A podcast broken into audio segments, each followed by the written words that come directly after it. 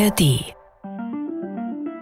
Hört ihr viele Podcasts und habt das Gefühl, ihr wollt mehr damit zu tun haben, wie die Folgen entstehen? Dann macht mit bei unserer Umfrage zu Deep Doku. Schreibt einfach eine Mail an deepdoku.rbbkultur.de und ihr seid dabei. Wir freuen uns auf euch. Ich bin Johannes Nichelmann und vor kurzem war ich im Kino und habe die Story von Felix Lobrecht geguckt, den Film Sonne und Beton. Eine wahnsinnig gute Coming-of-Age-Story aus den Nullerjahren in Gropiusstadt in Neukölln, einer wahnsinnig rauen, brutalen, gefährlichen Gegend. Ich habe mich gefragt, wie sieht das Leben da heute aus, knapp 20 Jahre später, also nachdem dieser Film spielt? Deep Doku-Autorin Theresa Lonnemann hat Dario kennengelernt. Er ist dort groß geworden, lebt dort bis heute und er hat eine Mission. Das hier ist seine Geschichte.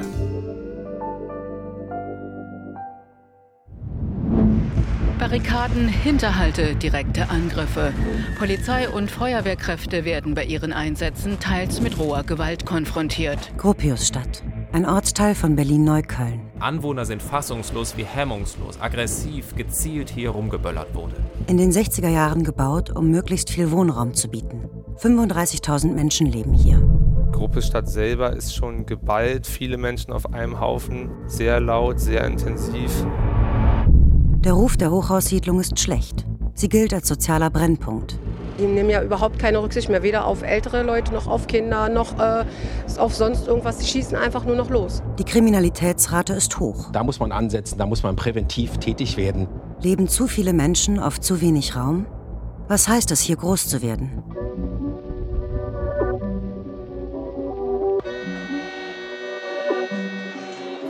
Gropius, Dicker, Scheiß auf Regen, alle Keks sind leise, jetzt kommt meine Gegend, ganze Siedlung heißt sie, aber kalte Seelen ziehen im vierte Kreise, zeigen kein Benehmen, Geld ja oder Schläge helfen, dir keiner, weil mit Topfschnitt bei Wutzki ist ehrlich sehr schlecht. Willkommen im Mehlen, guck nicht und lauf weiter, kleine Opfer, komm mit und gehen ohne Air Max. Ausblick, Tristian, frag nach nix, Stimmung heiß am Block. In der Luft liegt Gift, hab den Boxer frisch, Sonne und Beton. Paar Becher voll Wodka, pur, kein Dom Perignon. Kopfmatsche, mein Block, Wut, Hass, Sonne und Beton. Wir sind am Campus Efeuweg, mitten in Neukölln, in der Gropiusstadt. Ich werde heute begleitet. Die nehmen, wir nehmen uns praktisch auf und unterhalten uns ein bisschen den ganzen Tag. Dario ist in Gropiusstadt aufgewachsen. Er ist 32 Jahre alt. Als Lehrer und ehrenamtlicher Sozialarbeiter will er einen Unterschied machen. Wir filmen keinen, wir sind nur mit Ton verbunden. Kann er Jugendlichen eine Zukunft abseits von Kriminalität und Drogen zeigen? Ich soll was Gutes über euch sagen? Nach der, Mat nach der Mathestunde eben, wer weiß. Dario steht vor der Schule Campus Efeuweg. Neben ihm ein Sicherheitsbeamter. Also ein Sicherheitsbeamter ist, hier, weil ähm, in der Vergangenheit ganz oft Schüler oder irgendwelche schulfremden Leute hier aufs Gelände eingedrungen sind wegen irgendwelchen Kleinigkeiten. Ähm, und deswegen einer da war, der einfach ein Auge darauf hat, wer, wer gehört hier eigentlich aufs Schulgelände. Aber vor allem auch dafür zu sorgen, dass die Kinder hier nicht abhauen. Weil es gibt einfach so viele, die hier jede Chance nutzen, um hier schwänzen zu können. Wenn jetzt der Typ da nicht steht vorne, dann äh, habe ich das Gefühl, haut dir die Hälfte ab. Hast du ganz oft gehabt. Dann, die suchen auch hinten immer Möglichkeiten. Letzte Woche bin ich einmal zu ihm hin und habe ihm gesagt, die rennen da alle hinten, ist irgend so ein Bauzaun und die hauen da alle ab. So, dann haben sie alle um 11 Uhr herausgefunden, da ist eine Lücke und sind sie alle abgehauen. Die sind natürlich, die sind natürlich nicht doof. Viele Kinder tragen große Probleme mit sich herum. Konflikte, die sich natürlich in den Schulalltag übertragen.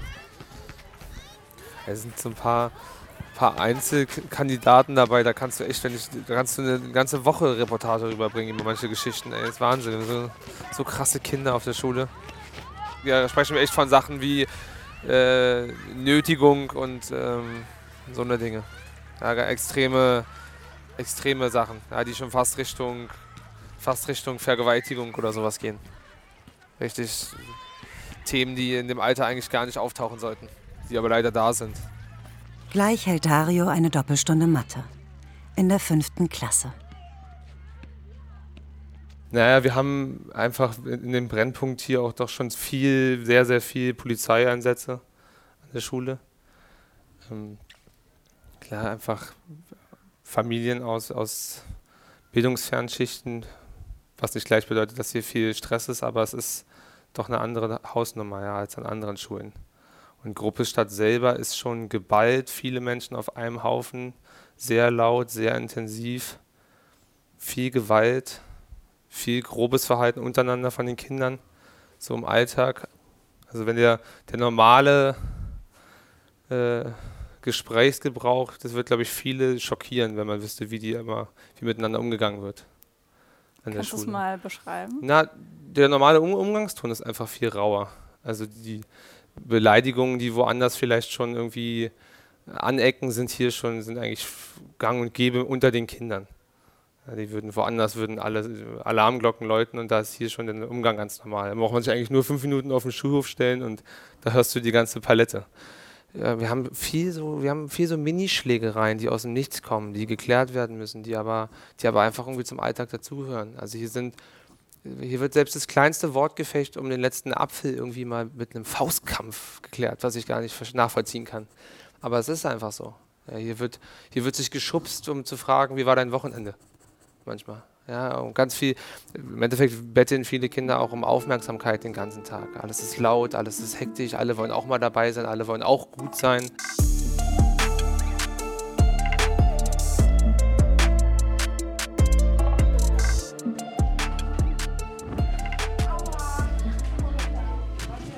Im Klassenzimmer warten nur elf Kinder, weniger als sonst.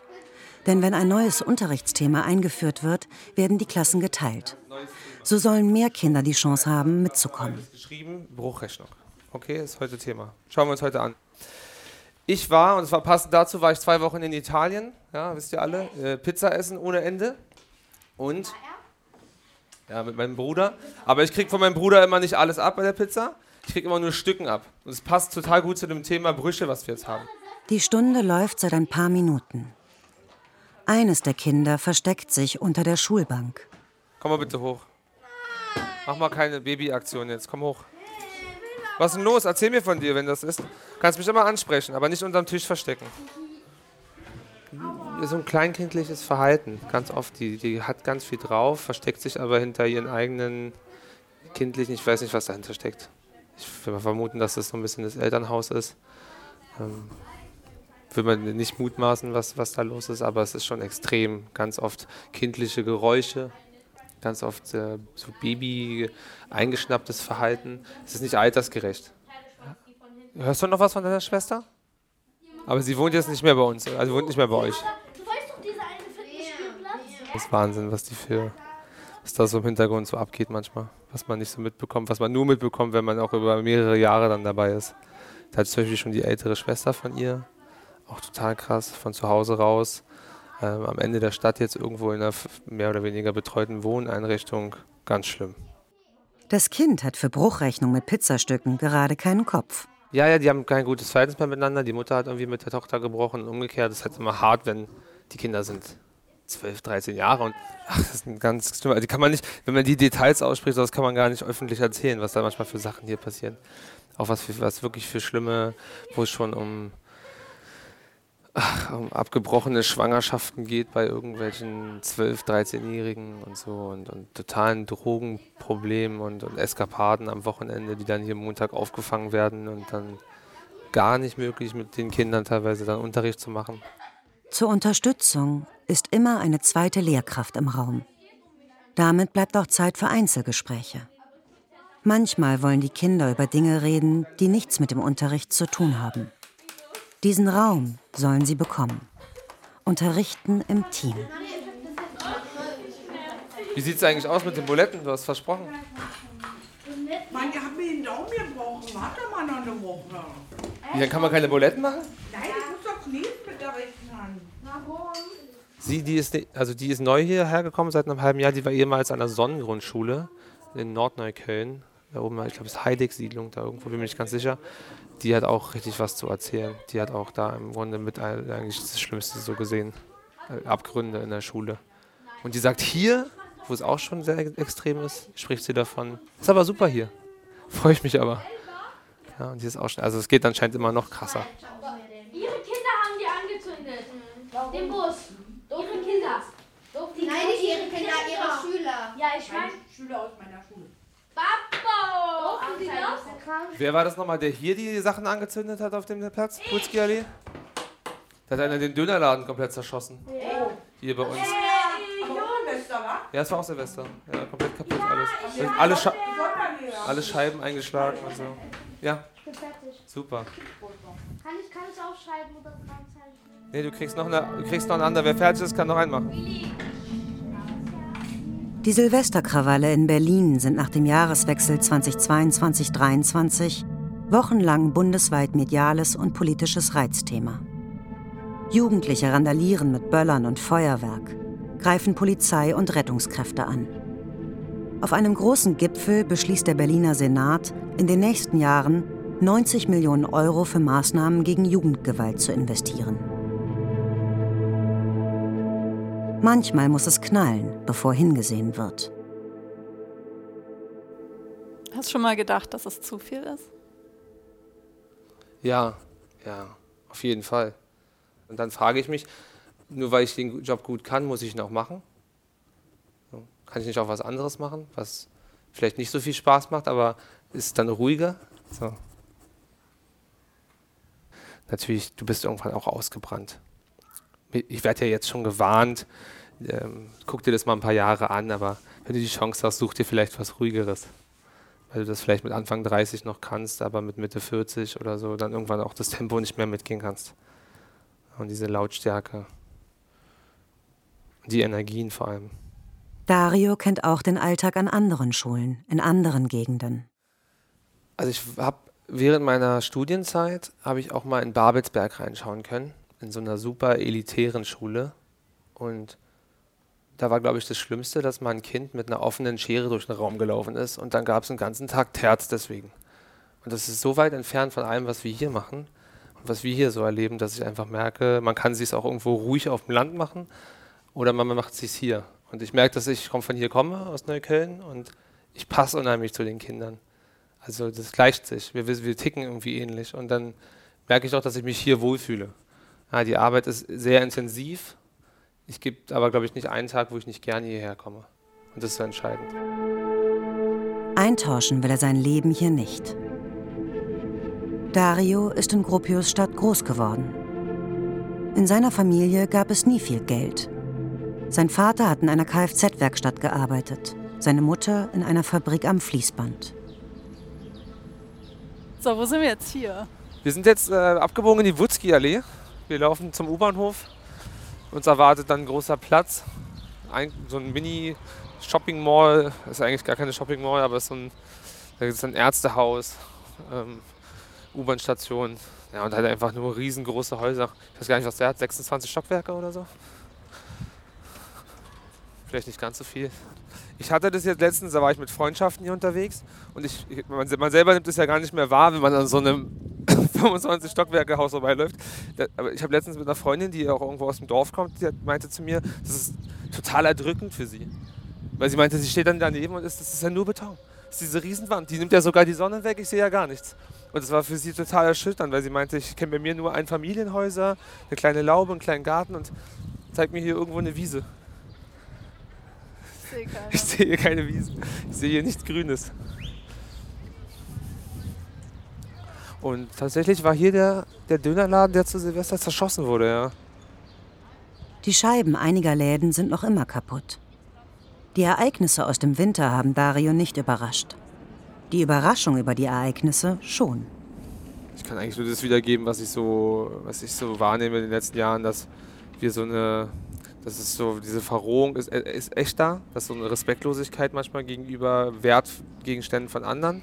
Also es ist einfach völlig egal, ob ich auf irgendeinen Menschen oder auf den Gegenstand schieße. Es ist völlig egal anscheinend, weil sie sich denken, naja, ich bin es ja nicht, das ist nicht mein Papa, das ist nicht meine Mama, das ist nicht meine Familie, ich kann irgendwie alles machen. Ähm, ist, also ich finde es ist nicht schön. Es ist einfach nur, ist einfach nur bitter. Und ich glaube, da wird ganz viel Frust abgearbeitet, ganz viel, ganz viel auch das, was wird gesagt, einfach Hass gegenüber Polizei. Warum wird auf Polizisten geschossen? Warum wird auf Feuerwehrleute geschossen? Es gibt keinen normalen Grund dafür. Das ist einfach nur mehr oder weniger gegen das System. Ähm, komplett blind, unreflektiert, gar nichts. Einfach nur dumm.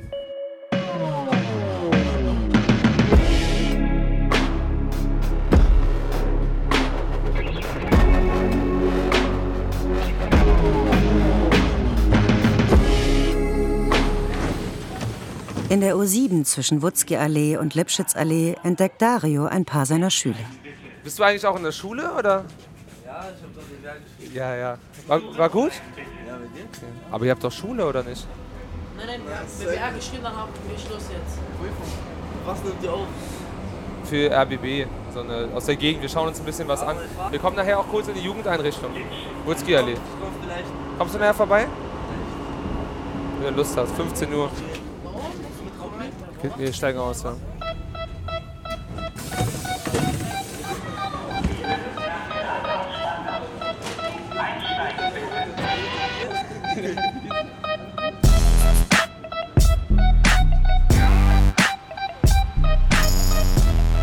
Ja, also eigentlich ganz typisch. Also spätestens nachher so Richtung Schulschluss, zwischen 13 und 15 Uhr, siehst du die dann alle mit den Rollern durch die Gegend fahren. Und dann ist hier eigentlich nur Gepöbel. Dann sind sie, ich weiß gar nicht, wie, wie die schaffen das da teilweise zu viert auf so einem Roller. Das schaffen die. Kommen die da rauf und dann, die haben die auch alle geknackt. Die haben ja irgendwie be- beschrieben, wie sie es schaffen, dass sie die Roller umsonst benutzen können. Keine Ahnung, wie das funktioniert, ob sie irgendwie Kreditkartenbetrug da machen oder so. Aber sie benutzen die alle kostenlos. Die rechnen dann nicht eine Sache ab, fahren aber den ganzen Tag damit durch die Gegend. Die Gegend. Das sind rund 18.500 Wohnungen. Das höchste Gebäude ist das Wohnhochhaus Ideal an der Fritz-Erler-Allee. Mit 89 Metern zählt es sogar zu den höchsten Wohngebäuden Deutschlands. Und noch ein anderes Hochhaus ist bekannt und berüchtigt. Achso, ja, ich, es gibt ein Haus, das ist das Springerhaus. Ich verwechsel das aber immer mit einem anderen großen, weil da sich da so viele das Leben genommen haben. So ganz gängig, kennen ja alle eigentlich, wenn du das erwähnst. Aber auch das gehört irgendwie dazu. Ja? Viele Menschen auf einem Haufen, viele Lebensgeschichten. Auch ein Leben, was endet. Viel Frust in der Stadt. 28 Stockwerke weißgrauer Beton. Eine Frau nimmt uns mit nach oben. Okay. Also höher geht's auch. So hoch war ich auch noch nie. 28. So, die können ganz gehen, das ist ein ganz normaler Luftballon. Wir sehen in die eine Richtung das Land Brandenburg, in die andere Richtung die komplette Gruppe Stadt mit all seiner Schönheit. Mit all den Dächern, mit all dem Beton und überall kleine grüne Punkte dazwischen, was Wald sein soll. Und den Rest von Berlin. Wir können bis zum, bis zum Alex gucken. Da haben sie heute richtig Glück mit dem Wetter. Bis zum Zoofenster kann man schauen. Stimmt, der Zoo da hinten. Eigentlich, wenn man so selten den Blick hat, das ist wie so eine Miniaturstadt, die man sich da unten anguckt. Dieses Hochhaus mit diesen. Also Wahnsinn. hier ist ja die Urologe 1 und Kannst- das andere da. Kannst du mir beantworten, was das, wel- welches das Springerhaus nochmal ist? Eins von denen ist doch das eigentlich, ich weiß das nicht. ist das hier. Ist es das hier? ja. Bist du sicher? Ja. Letztes Jahr hatten wir einen Fall, war weil Johannes, ein Kumpel von mir, der gegenüber wohnt, meinte auch, da auf der Wiese war da wieder einer. Nee, das war sogar davor noch. Wir hatten einen tatsächlich. Aber ist das das Hm? Springer? Ich war immer nicht sicher, ob es das ist oder Deswegen gibt das. es uns wahrscheinlich auch so lange. ja, ja, tatsächlich. Das war früher richtig ein Risiko. Das ist eigentlich schön, oder? Bist du so ein bisschen Ansprechpartner für die ganzen Leute auch hier? Ja. Ich habe gerade unten gesehen, Mensch, Olaf, du bleibst noch hier und äh, Hm. hören wir uns nachher nochmal. Baut man dann eine Beziehung auf zu denen? Ja, zu den meisten, na klar. Also die hier öfters die älteren Mieter, die hier Jahrzehnte schon ne, wohnen und einen Concierge kennen. Ne? Ja, die brauchen auch jemanden immer. zum Sprechen, ja. Ja, Die natürlich. man ja. Das ist so das Nebenbei. Ne? Man ist auch so die Seele mitunter. Ne? ist wertvoll. Darf man auch nicht vergessen. Ja. Wollen wir los?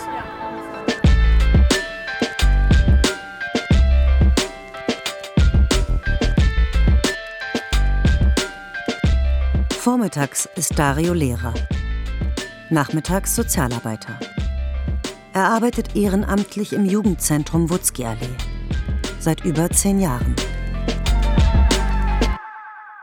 Alles, was es sonst so gibt in diesem Bereich, muss man bezahlen. Und das ist dann ein Privileg für irgendwelche Leute, die sowieso schon viel Geld verdienen. Die können ihre Kinder zu einer teuren Nachhilfe schicken, die können ihre Kinder in teure Sportvereine schicken.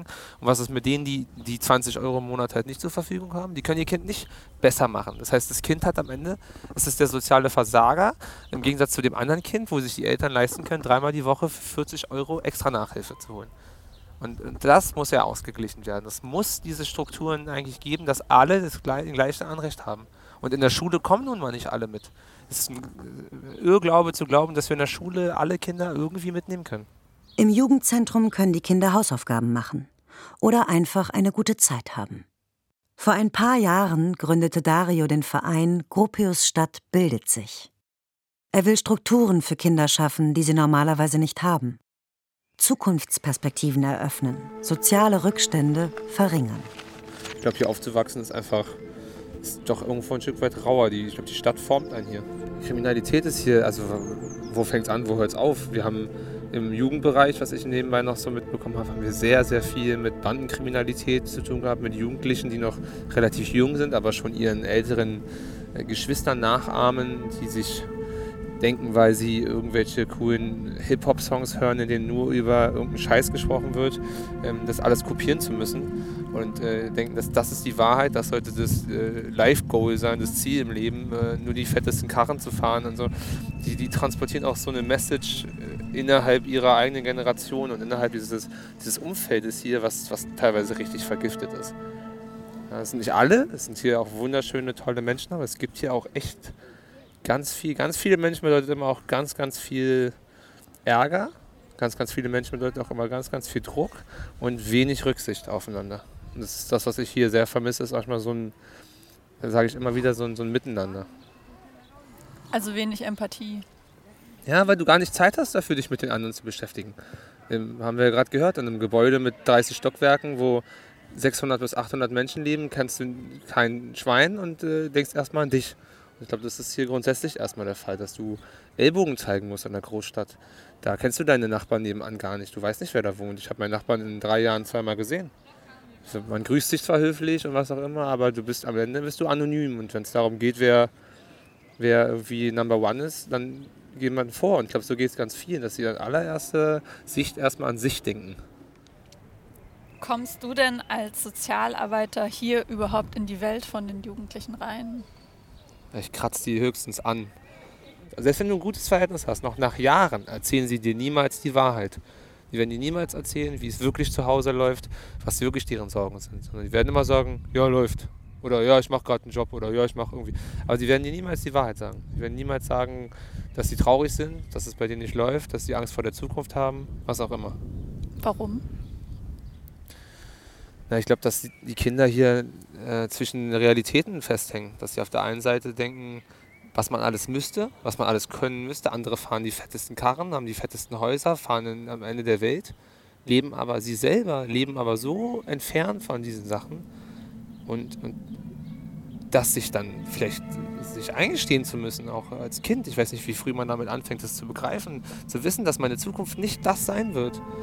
Ähm, ist, glaube ich, für ganz viele nicht zu ertragen, weil nicht jeder kann Hip-Hop-Star werden und, und, und Gangster-Rapper und die krassesten Spotify-Songs raushauen, wollen aber alle.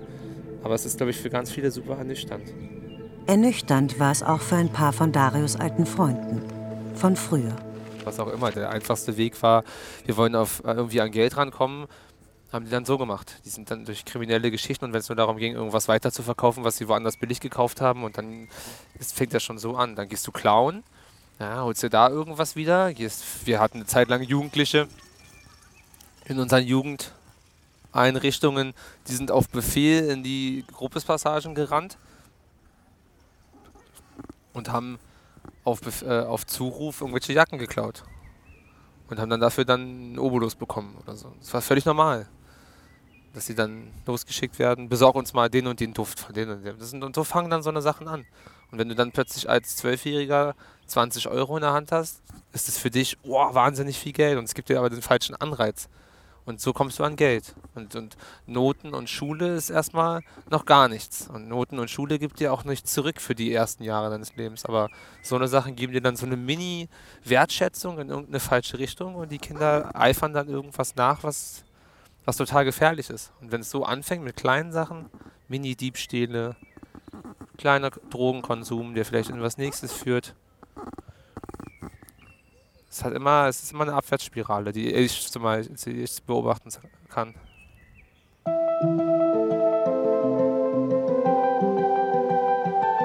Wertschätzung und das Gefühl, Teil eines Teams zu sein. Das kann aber auch anders klappen. 17 Uhr Fußballtraining. Wir machen eine halbe Runde laufen als Team, kommen hier an, gehen in die Station rein und los, komm. 32 Jugendliche sind dabei. Dario ist heute alleine mit ihnen. Sein Co-Trainer hat abgesagt. Und es regnet in Strömen. Saubere Bälle in Fuß spielen und stehen lassen. Wo ist der nächste? Jetzt läufst du los. Zack, zack, zack, hier rum, zeigen, klatschen lassen. Ja, und rein. Wir hatten zwei Wochen Ferien, habe ich am Montag schon gemerkt, dass ein paar von euch nur gefuttert haben. Heißt, heute müssen wir richtig ackern. Äh, ich bin Vitali, mein Sohn spielt hier beim TSV Rudo, der spielt hier seit mittlerweile acht Jahren. Äh, einer der Gründe, warum wir weggezogen sind, war die, die Wohnsituation hier. Dass man, äh, ja, so mal gerade ausgesprochen, dass man ein bisschen Bedenken immer hat, ob wenn es auch mal ein bisschen dunkler ist, ob das Kind alleine draußen ist oder mit wem es draußen ist. Man lässt seinen Jungen einfach nicht gerne alleine irgendwo hin. Was glaubst du, woran liegt das, die Probleme, die es hier gibt? Äh, Hat da der Staat. Viel aufeinander. Es ist einfach zu viel aufeinander und wenn man zu viele Leute auf zu engen Raum einsperrt, dann, dann, dann wegwachsen halt die Potenziale, dass irgendwas passieren kann. Na Junge, was machst du? Was machst du? Ja. Komm mal da. Such doch. Yeah. Uh. Diese Gegend hier ist jenseits von Glanzpunkten. In Alis Apotheke sind wir Stammkunden. Hier hat keiner ne Idee, jeder am Pumpen. Der Ort, von dem ich rede, der ist ganz unten. Und die meisten bleiben ewig da wie Brandwunden. Haben Probleme und umgeben sich mit Kampfhunden. Hier hat keiner was gesehen, die Bullen am Funken. Der Ort, von dem ich rede, der ist ganz unten.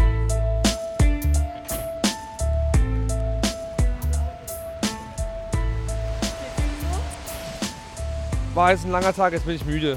Aber ich glaube, wenn es nicht geregnet hätte, wäre das jetzt alles nicht so schlimm gewesen. Das hat nochmal echt jetzt Kräfte geraubt am Ende des Tages.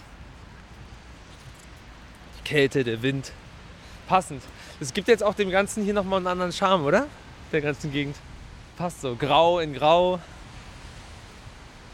Auch die Bäume alle noch so kahl. Wir sind alles nass. Ich bin durchgeweicht bis auf die Unterhose. Aber den Kindern ging es auch nicht anders. Das hat man gemerkt.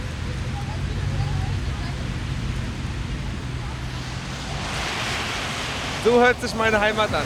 Ja, so hört sich mein Zuhause an. Das höre ich jeden Tag. Ob du nach Hause kommst von der Arbeit, vom Sport. Das ist so ein Grundrauschen. Irgendwann hört man es nicht mehr.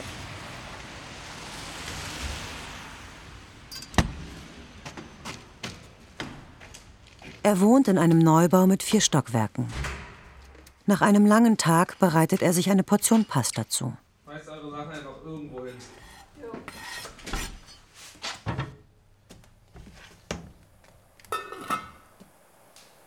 Leider bekämpfe ich den ganzen Tag die Symptome von den Kindern. Ein Kind, was äh, nicht mal Jugendliche, die mit anderen äh, rumalbert und TikTok pornografische Videos erstellt, die dann posten und sich ihr eigenes Leben kaputt machen, weil das plötzlich Tausende deines Umfeldes gesehen haben, weil sie keinen reflektierten Zugang zu ihrer eigenen Sexualität haben, weil sie verdreht aufwachsen, weil sie, keinen, weil sie keine Ventile für ihre Gedanken haben, weil sie gar nicht darüber sprechen, dass sie vielleicht zu Hause nicht darüber sprechen, weil sie ihre, ihre eigene Sexualität, ihre eigenen Gefühle nicht begreifen und dann, dann Dinge passieren, die total tiefgreifend, verwundbar und kleine kindliche Geister schon so kaputt machen, dass es super enttäuschend ist, wenn du 12, 13, 14-Jährige hast, die manchmal Taten begehen oder wo Dinge passieren, wo du nur den Kopf schütteln kannst, wenn du selber so glücklich und eingepackt in Watte aufgewachsen bist. Sein Blick verfinstert sich. Na, wir hatten jetzt zum Beispiel den Fall, oder der liegt schon Jahre zurück, wo irgendein Kind äh, ein anderes, ähm, wo es tatsächlich um sexuelle Nötigung ging, ähm, Kinder sich irgendwie zurückgezogen hatten auf dem Schulhof in irgendeinen Busch und das eine Kind den anderen genötigt hatte zu irgendeiner Tat.